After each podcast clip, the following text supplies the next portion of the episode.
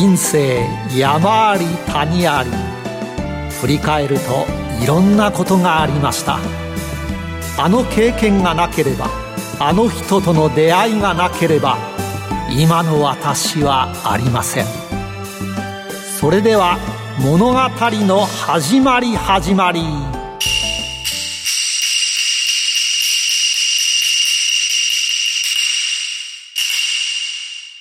企業トップが語る人生波乱万丈。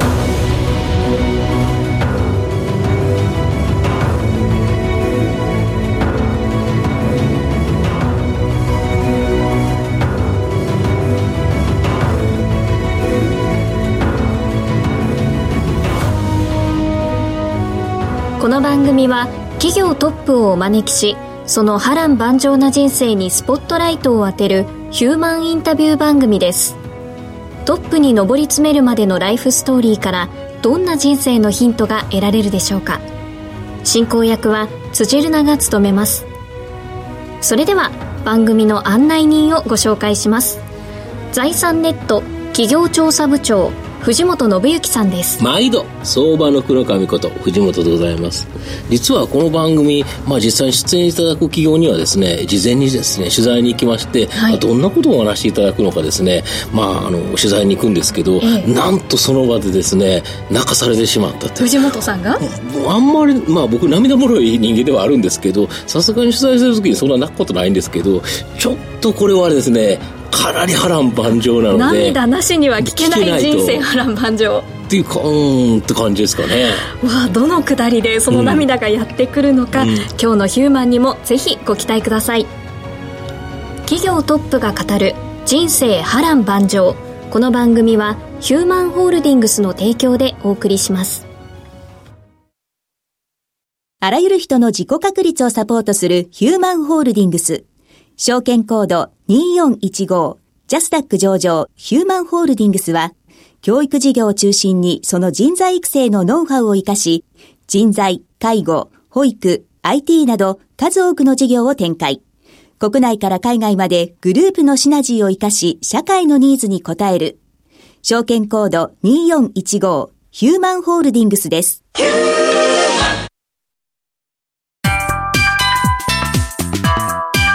竹永ヒューマン古今東西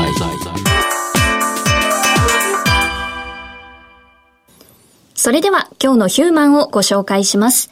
第20回のゲストは証券コード9266東証マザーズ上場一家ダイニングプロジェクト代表取締役社長竹永太郎さんです。よろしくお願いします。あ、どうも、竹永太郎でございます。よろしくお願いします。それでは藤本さん、会社の紹介をお願いします。はい。えー、一家ダイニングプロジェクトは昨年12月にですね、東証マザーズに新規上場した千葉県市川市にですね、本社がある居酒屋とブライダル事業、こちらが日本柱の企業となっております。和食居酒屋を展開する外食事業では、創業からのこだわりもん一家、や直近注力している屋台や博多劇場、こちらをですね、首都圏中心展開しているという形になります。ブライダル事業では、東京タワー近辺ですね、3つのバンケットを持つ結婚式会場、こちらを運営されています。居酒屋ではですね、接客を重視し、ブライダル事業では、この接客に加えてですね、定格戦略、こちらを武器にですね、まあ、急成長している企業という形になります。はい。それでは、えー、竹永ヒューマンの生態を探るべく、トップに上り詰めるまでの人生について、これからたくさん質問します。今日は竹永さんの人生にロックオン。一問一答形式でお答えください。それでは、よーい、スタート生年月日、年齢は？えー、1977年1月24日に生まれまして、えー、現在41歳でございます。お父さんの職業は？えー、父もあの会社経営をやったんですけども、僕が小学校3年生ぐらいの時にあの倒産しまして、で、その後母と離婚しまして、えその後も仕事してるんだと思うんですけど、今何の仕事してるのかちょっとわからないんですね。はい。ちょっと波乱万丈の香りがしますね。影が。いやいやいや、もう。兄弟は何人？あの、弟が一人おります。2個下の弟です。子供の頃は一言で言ってどんな子？そうですね。まあ、あの、やんちゃで、えー、本当に、まあ、あのー、だらしない学生だったと思います。はい。勉強、スポーツ、どっちが好きでした？まあ、どちらかというとスポーツの方が好きですね。はい、体を動かす方が好きです。初恋は何歳？えー、初恋、15歳ですから、高校1年生の時でした。はい。あの、年上の人でした。あの、実らぬ恋でした。はい。国語、算数、英語、理科、社会、どの科目が一番得あ、意どの科目もそんなに得意じゃないです。はい。一番尊敬する人は誰？えー、うちの母ですかね。はい。子供の頃は何になりたかった？子供の頃、子供の頃は、まあ、いろいろありましたけど、高校の頃はお笑い芸人になりたいと思ってました。はい。では、社長になるとは思っていましたか？いや、もう全く思っておりませんでした。はい。社会人1年目はどこでスタートしましたか？えー、一番最初は母がやっているお店で、えー、そこのウェイターとして仕事をするようになったのが一番最初の社会人経験です。好きな言葉、座右の銘などはありますか？えー、感謝すれども満足せずという言葉です。最後の質問です。私を一言で表現してください。非常に笑顔の素敵な、えー、可愛らしい方だなと思って目の前にいて緊張しております。ありがとうございます。今回も優勝パターンでしたね。ね、多くなってきましたね。忖度ですね。はい、その時ですね。はい。さて、藤本さん。どこが気になりましたか？まあ、やはり、その、奥さんの時にはかなりやんちゃだったと。ただ、その高校2年生の時に、バイクで事故ったことから、なんか勉強されたとか。そうですね。あの、まあ、父と母がですね、まあ、小学校3年生の時に、あの、離婚しまして、えー母はですね、えーまあ、その当時、クラブのママをやっておりまして、はいでその中ですね、僕あの、バイクで、あの単独事故を起こしてですね、足の骨を折る。はい。まあ、それで1ヶ月半入院を余儀なくされるような、まあ、そういう事件がありまして、はい。で、その時にですね、まあ、お見舞いに来た母親からですね、あなたお、うちのお客さんに昨日なんて言われたと思う私って言って、まあ、水商売で育った息子はろくなもんになならないなって言われたのよと。まあ、そういうふうに言われた時に非常にショックでして、あ、これはもう僕自身が馬鹿にされるのはいいけど、まあ、こうやって一生懸命育ててくれたのに、なんか母がそういうふうに馬鹿にされるのは許せないなと思いましてですね。あどうしたらその見返せるかなと思った時に、まあ、しっかりとした名のある大学に、えー入学して、で、あ、立派に育ったねっていうふうに言われるような、こう未来を想像してですね、まあその時からですね、まあ勉強しようと。もう本当にもう毎日そこからもう勉強することを決めてですね、えー、もう入院中からですね、そういうスイッチが入ったっていう感じですかね。はい。で、あれですよね、その、行かれたのが中央大学の法学部って、それこそ法律の専門家になるためのコースというそうで感じですよね。すね。まあ、とにかく名のある、あの、学部でが、まあ、大学で、で、なんかこう、立派な、まあ、弁護士にでもなったら、あの、非常に、その、周りの人から、あもう、すごく、違うねそう、違うねって言ってもらえるんじゃないかなって。まあ、そんな、まあ、その一心だけでですね、勉強頑張りました。はいだけど、その1年ちょっとで本当に受かるもんなんですかね？ね、かなりやんちゃだったというかなりやん。ちゃだと、かなり勉強しないと普通受からないいやもう、もうですよね。バイクも売りましてですね、はいもう本当に勉強一筋で、もう一日12時間以上こう机にしがみついてですね、はいあの、頑張ってやった甲斐があったんだと思うんですけども。なるほど、はいで、そこまで入った大学なのに、たった5日ほどで学校に行かなくなったと。そうなんですよ。そうなんです。まず、あの、僕、千葉県の市川市なんですけども、あの、キャンパスが八王子なんですね。遠いですよね。はい。まずその、アクセスを考えないで、まあ、とにかく大学、名のあるとこ行こうってことで。一心不乱すぎましたね、はい。ちょっと。で、まず、まず2時間ちょっとかかるわけですね。そうですよね。で、さらに僕がですね、大学受かってから、まあ、あの、母親のお店でですね、アルバイトをしようと決めておりまして、はい。で、このアルバイトでですね、この仕事の楽しさ、まあ、サービス業の楽しさにハマってしまったと。まあ本当にですね、毎日のようにですね、仕事が終わった後も、まあ、あのーママの息子だということでですね、ママのせがれって言って、お客様から非常に可愛がられて、その後、あの、焼肉屋へ連れてってもらったり、まあ朝方までですね、お客さんと一緒にいたりして、で、起きると夕方で学校に行けないと。まあそんな日々を過ごしててですね、まあ全部で多分夏までに5日ぐらいしか行った記憶がないんですね。で、そこからどうなったんですか？まあ本当にその大学に行くことだけが目的だったわけで、じゃあ自分の人生何がやりたいのかっていうの決まってなかったんで、その夏休みを利用してですね、まあ2、3週間使ってですね、まあ一人で旅に出たんですね。で、その時にですね、まあ5万円に握りしめて、えー、南へ南へ下っていきまして、はい。で、長崎まで行って、熊本まで折り返したところで、ちょうどお金が尽きてしまいました。はい。はい。でですね、まあここで親にまたお金を送金してもらったら、もう何も変わらないと。勇気を持ってお土産屋さんに飛び込んで、えーそしたらですね、スイカ売りの仕事をはい回し、まあ、手伝ってくれということで、あの、まあ、手伝いまして。あ、そこでアルバイトを始めたはい、アルバイトをたんです。はいはいはい。まあ短期のアルバイトなんですけども、そこの、あの、一緒に売ってたおじさんがですね、まあ夜僕をですね、あの、一軒のお店に連れてってくれたんですね。で、そのお店に連れてってもらったことが、あの、きっかけで、で、そのお店はどういう店かっていうと、マスターが一人で、はい。お客様はみんな、なんかこう友達のようはいはい。なお店で、はい。で、小さなお店なんですけども、そのマスターを中心に、もう皆さんお客様が笑顔に包まれたような。和気あいあいっていう感じですか？はい。はいはい。そのアットホームな雰囲気を見てですね、僕もそこにいて、このマスターみたいになりたいと。あ僕もやっぱお店がやりたいんだと。そういえば母親もなんか生き生きと仕事してるなと。うん自分のお店が持てたら、どんなにこう楽しいだろうなっていうことを考え始めたらもうワクワクし始めてですね。まあ帰り道もですね、はいえー自分の人生どういうふうに生きようかと。後悔する人生って何かと思ったら、まあ、死んだ時に、やりたいなと思ったことをやらなかったことなんじゃなかった。うんうんまあそれを思ってですね、大学を辞める決意をししたんですね、その時に。なるほどはい。そして自分のお店を、その大学を卒業するぐらいまでには、みんなが、えーその時までにはお店を出そうと。そういうふうに誓ってですね、あの、大学届を出しました。だけどそこから結構すぐに店できてますよね。そうなんですよね。そうですね。でも22歳まで行ってないですよね、はい全然ね。意外にこう思い立ったら早いっていうところもありましてですね。まあ一度はですね、ホテルで就職しまして、で、サービスの、まあ、まあ本当に最初はフロント係、まあ、それから、えーそのホテルはですね、宿泊もあれば、レストランもあって、うんはい。そして婚礼もできるような、そういう、はい。まあ、えー総合型なホテルだったんですけども、そこで最初サービスの勉強をしながらですね、初日給13万5千円だったんですけども、はい。まあ僕は毎月10万ずつ貯金するというのを決めてですね、やっぱりやるとすごいですよね。勉強もいきなりされるし、い。きなりやったら13万5千の中から、若いから使いたいですよね、本当はね。それを10万円ずっと貯め続けた。そうですね。もう一つこうって決めると他はもう見えなくなるタイプなんですね、はい僕は。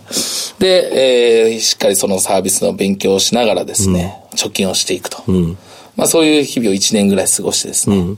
で、母親のお店でもこう僕、あの、お手伝いをしてましたから。なるほど。で、そしたらですね、まあある日その母を訪ねてですね、はいあるお店のママさんがですね、はい非常に経営が苦しいと。今、あの、非常に辛い。あやってる店が今やってるお店がと。で、実はこのお店をもう辞めたいんだっていうような相談に来られたんですね。で、僕そこに同席してまして、これはチャンスだと。ママさん、すいませんと。そのお店僕に譲ってくださいと。僕はママさんが、まあ3、4人になっちゃって、もともと女性がたくさんいたお店なんですけども、もう今や、あの、本当に観光鳥が鳴いてると。もう引っ越したいって。じゃあそのお店も僕が見つけてきますと。ぜひそのお店譲ってくださいと。はい。まあそういうふうに言いましたらですね、うちの母もですね、そのママさんもですね、いや本当にやってみたいならやってみるっていうことでですね、チャンスをいただきまして、で、あの、そのお店をやらやらせてもらうっていうような。で、か、はかなりの繁盛店だったんですよね。そうですね。あの、そこはですね、まあ、最初はですね、あの、クラブを始めるんですね。えー19歳の時なんですけども、まあ、母のですね、会社の2号店として、僕はそこの店長という形でですね、えーそのお店を任されまして、えーまあ、3ヶ月間ぐらいでですね、まあ、駅前に毎日立ってですね、まあ、ホステスを集めてですね、キャッチで。まず。はい。まず女の子を入れないと、そうなんですよ。もう食ってくれないからっていうことですよね。はい。もうもうそこが一番大切なんで。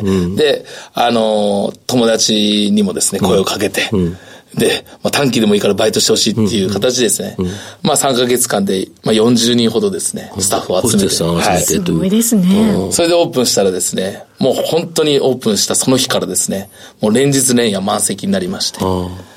あで、あの、その時にですね、本当にママさんにその居抜き料を払ったり、あるいはその時に作ったですね、まあお店の、まあ、開業費ですね、まあこれを本当に2ヶ月ぐらいで回収できるような、はい。まあそんなお店になりまして。あ、なるほど。で、そこから居酒屋に、業そうですね。界に出られたんですね。まあそこでですね、また元屋台でこの姉妹店ともにこう繁盛しているっていうことが噂になりまして、まあ今度、えー、元屋台の南口でそのようなお店を2軒やってるんですけど、北口にいらっしゃるオーナーが、このお店もちょっと君に譲りたいと思ってるんだけど、やってみないかっていうことでですね、まあ今の、あの、ちょうど20年前に起業しました1号店があるんですけども、こだわりも。はい。その場所をですね、えーご紹介いただいたんですね。で、そこで僕あの、母にですね、相談したんです。ぜひこのお店やってみたいと。うん、ただ、今回はですね、水商売ではなくて、僕が魂を込めた、自分がやりたいっていう理想のお店を作ってみたいんだっていうことを、まあ、そういう話をしたらですね、あの、若いんだからやってみたらと。その代わり、この店は私に任せて、あなたは自分で会社作ってみたらっていうふうに言ってもらったんです。別に分かれてってことね。え、二十歳で僕は社長になるんだと。まさかそんなこと思ってもいなかったですし、そして自分の、その、やってみたい理想のお店を作っていいんだ。そういう挑戦をしていいんだっていうふうに思って、もうすごくワクワクしまして。で、まあ最初のお金はですね、まあ国民急行庫と、それから、えー、信用金庫からですね、まあ僕が、えー、借り入れを起こして、母が保証になってくれて、そして、あの一番最初のお店のデザインをですね、いとこにお願いして、まあ、本当にこれしか内装費かけられないんだけど、あとは出世払いで払うんで、ぜひ作ってほしいっていうことでですね、当時、あの、一級建築士のいとこがいましたんで、お願いして、最初の1号店を作ったんですね。はい。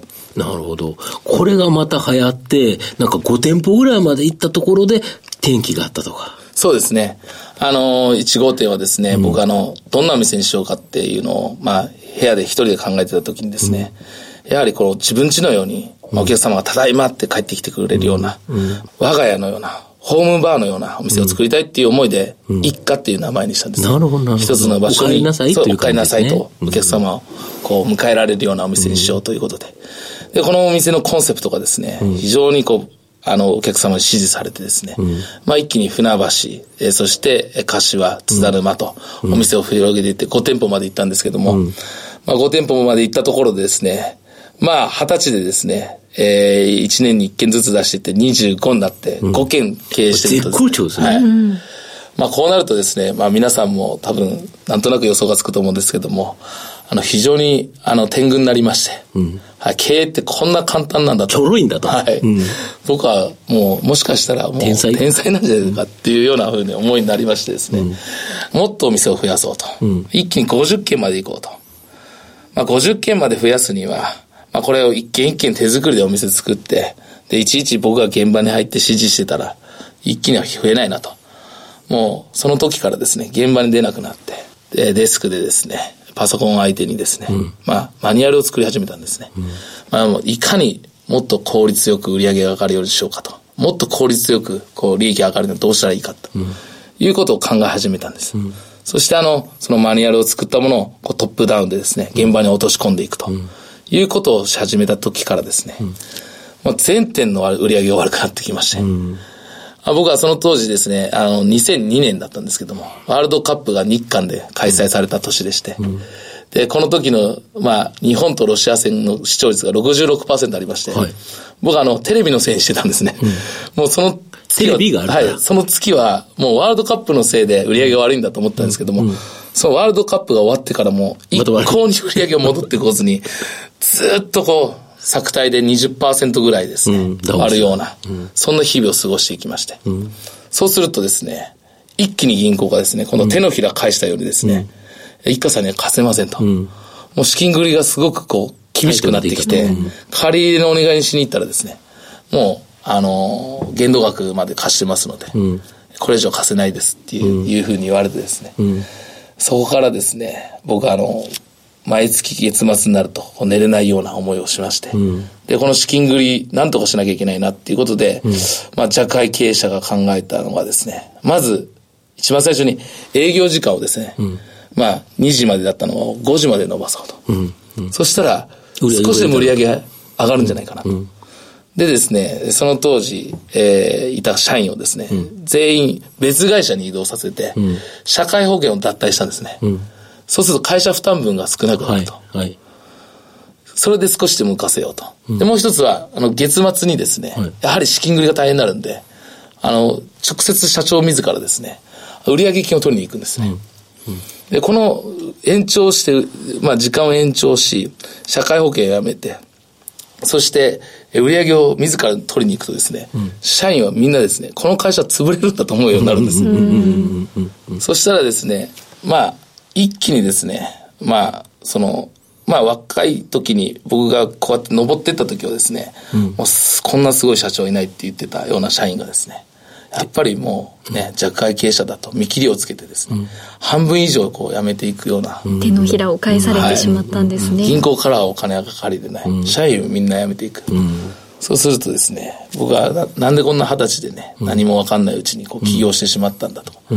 まああの時母がやや、あなただったらできるんじゃないって信じてくれた母ですら恨みそうになりましたし、あの、本当に周りの人が、あの、みんな、その、僕がうまくいかなくなったのを、全部周りの責任にしてたんですね。周りのせいにしてたんです。まあそこの時にですね、あの、新卒の子を僕が1年前に採用したんですよ。うんえー、1年前に採用した子がいて、うん、で、一気にこの会社は大きくなるよと。うん、50件になる。で、入る。で、入ってたのに、入った時には違ってたと。そう。うちの会社に入ったら将来幹部になれるよというふうな夢を語って、えー、5名入れた社員がいるんですけども、その1年間真逆なんですよ。言ってた会社と。うん、そしたら、まあ3人はすぐ辞めていったんですね。で、どんどん先輩たちが辞めていっちゃうんで、その残った2人がですね、いきなり責任者になれるんですうんで、このいきなり責任者にしたのは、まあ、こだわりも一回柏店なんですけども、うん、でもある日ですね、まあ、届け物をするために、うん、まあ、お店に行って、うん、で、その二人の働いてる様子を見たらですね、まあ、本当不器用ながらもですね、一生懸命お客様を楽しませ喜ばせようと思って、けなげに働いてるんですね。